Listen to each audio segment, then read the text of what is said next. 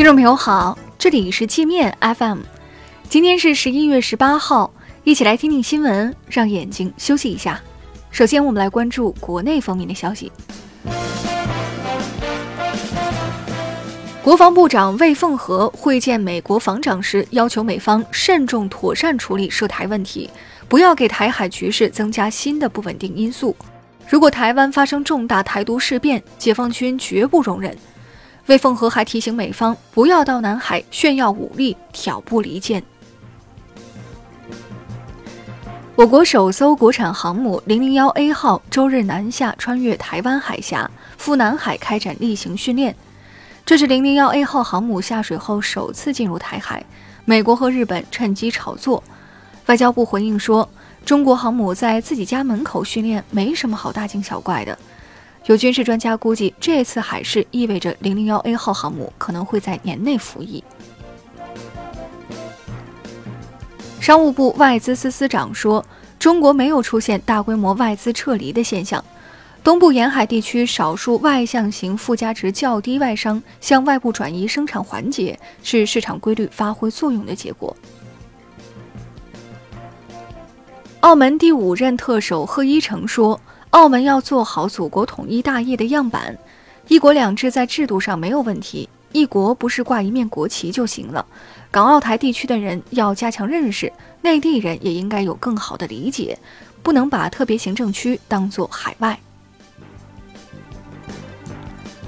南开大学校长曹雪涛被外国学者质疑论文造假，多篇论文实验结果图有复制粘贴及 PS 痕迹。曹雪涛回应说。质疑者提到的论文研究项目分析还在进行中，他对论文结论的有效性和牢靠性充满信心。曹雪涛是著名免疫学家，中国工程院院士，工程院已介入调查。内蒙再出一例鼠疫患者，锡林郭勒盟镶黄旗一名采石场工人被确诊为线鼠疫，当地已对其隔离救治。患者曾在采石场剥食过野兔。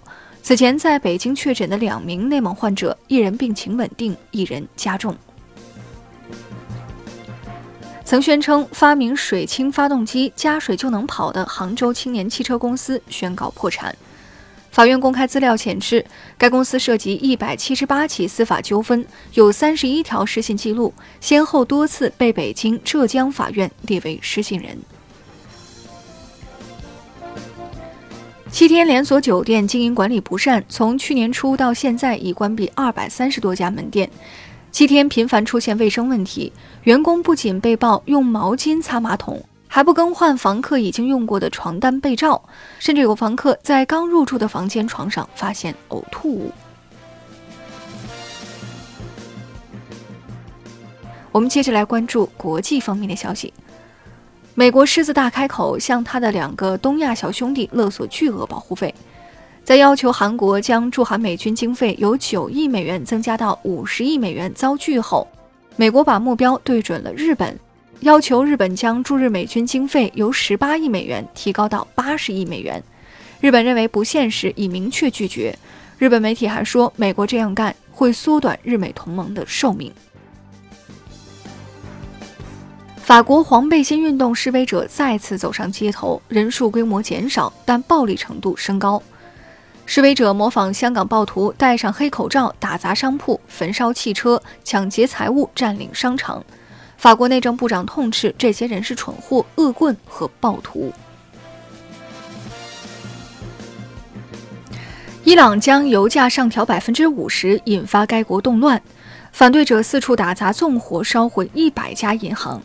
哈梅内伊说：“蓄意破坏和纵火是流氓所为。”伊朗是全球油价最低的国家之一，涨价前油价折合人民币约一点六七元一升，上调后约两块五一升。